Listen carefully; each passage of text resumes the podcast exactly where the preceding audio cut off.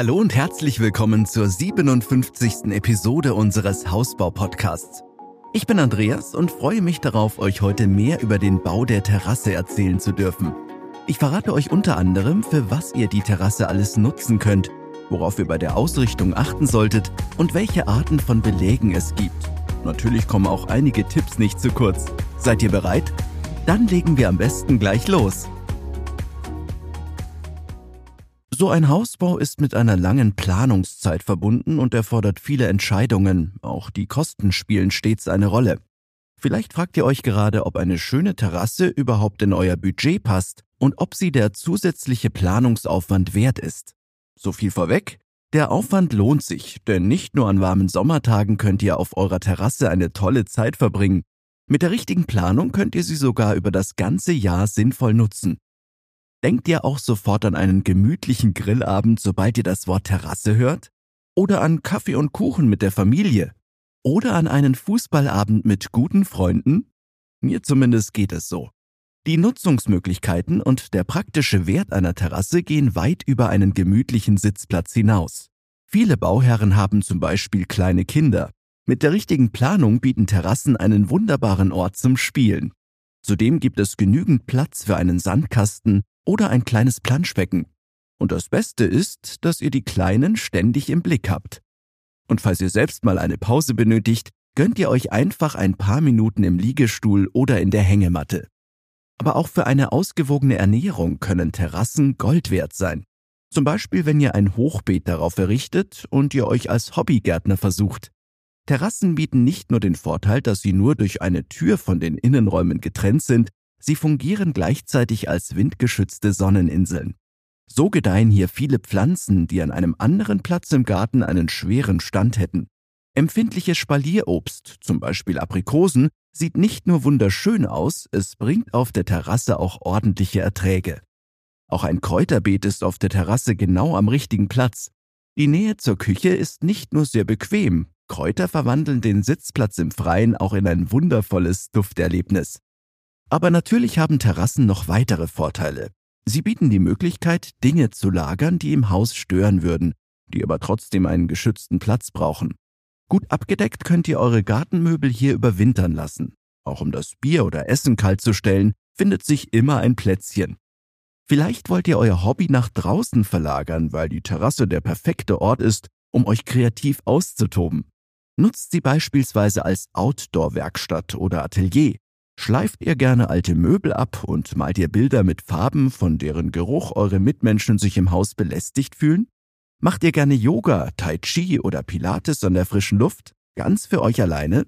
Dann raus mit euch auf die Terrasse.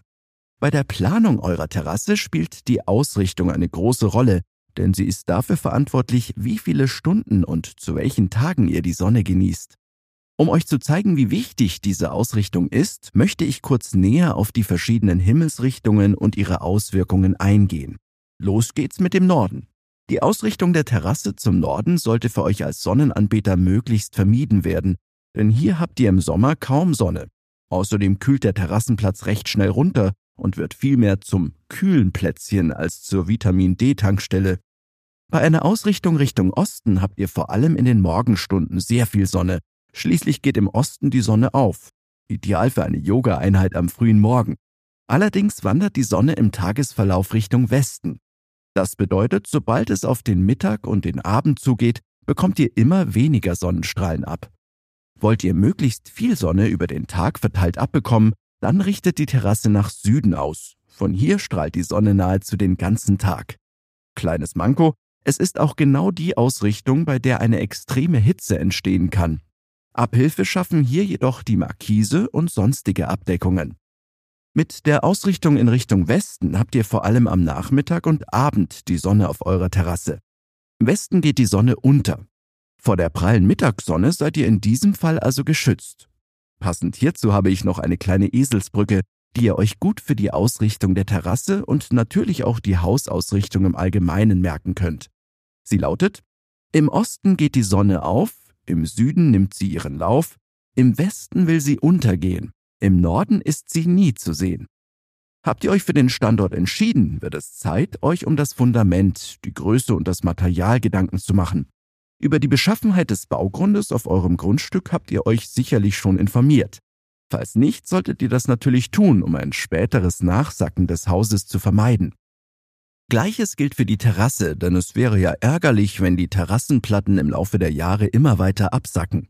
Lasst euch bei der Planung und dem Bau des Fundaments also am besten von einem Fachmann beraten und überlegt euch im Vorhinein, ob ihr die Terrasse vielleicht später zu einem Wintergarten aufstocken wollt. Denn dann sollte das Fundament gleich entsprechend geplant werden. Plant das Fundament lieber zu groß als zu klein. Ungenutzter Platz findet immer wieder von selbst eine Verwendung, wenn er einmal da ist. Die Terrassenfläche im Nachhinein zu vergrößern würde viel Aufwand bedeuten. Denkt also lieber ein bisschen größer. Sind diese Fragen geklärt, könnt ihr euch den folgenden Fragen widmen. Welches Material gefällt euch am besten? Möchtet ihr den Boden mit Stein gestalten, mit warmen, robusten Hölzern wie Teak oder doch lieber mit WPC? Wichtig ist auf alle Fälle, dass der Terrassenbelag robust und widerstandsfähig ist. Glücklicherweise könnt ihr hier aus einigen unterschiedlichen Materialien wählen. Zu den üblichen Materialien zählen Holz, der Holzkunststoff-Verbundwerkstoff WPC, Steine sowie Beton. Der Belag aus Holz besteht aus den sogenannten Holzdielen. Diese werden aus Bäumen wie zum Beispiel der Douglasie, der Kiefer, der Fichte oder dem Teakbaum gewonnen. Holz eignet sich sehr gut als natürlicher Terrassenbelag und sieht dazu noch richtig gut aus. Jedoch muss das Holz regelmäßig gepflegt werden, damit es seine positiven Eigenschaften als Terrassenbelag über Dauer erfüllen kann. Weiter geht's mit dem Belag WPC, das für Wood Plastic Composite steht und sich aus einer Mischung von gemahlenen Holzfasern und Kunststoff zusammensetzt. Optisch ist es von den klassischen Holzstilen meist kaum zu unterscheiden. Zudem ist es sehr widerstandsfähig und UV-beständig. Der große Vorteil gegenüber Holz ist, dass WPC weniger Aufwand für die Pflege bedeutet. Beim Material Stein habt ihr verschiedene Möglichkeiten zur Auswahl. Auf der einen Seite gibt es die sogenannten Pflastersteine, welche sich hervorragend für den Außenbereich eignen, da sie biegefest, wasserfest und frostbeständig sind. Auf der anderen Seite gibt es die sogenannten Natursteine, die euch in verschiedenen Formen sowie Optiken zur Verfügung stehen. Bei den Natursteinen gibt es jedoch starke Qualitätsunterschiede, auf die ihr vor dem Kauf achten solltet. Der vierte Terrassenbelag, den ich euch näher vorstellen möchte, ist Beton. Er wird aus Stein, Kies und Zement hergestellt und ist wohl die einfachste Art, um die Terrasse zu gestalten. Allerdings ist Beton nicht so robust wie zum Beispiel Stein. Auch optisch wirkt dieser weniger ansprechend. Um den Beton haltbar zu machen, muss dieser, genau wie Holz, zusätzlich behandelt werden. Über die Ausrichtung sowie den Belag wisst ihr nun also Bescheid. Die Frage, wie ihr die Terrasse nutzt, könnt letztendlich nur ihr beantworten. Ich bin mir sicher, dass euch hierzu so einige Anwendungsbeispiele einfallen, auch wie ihr die Terrasse gestalten wollt. Denkt daran, dass ihr euch rechtzeitig mit der Terrasse beschäftigt und bindet sie direkt in die Hausplanung mit ein. Ich wünsche euch jedenfalls schon jetzt viel Spaß beim Planen und beim Entspannen auf eurer Terrasse.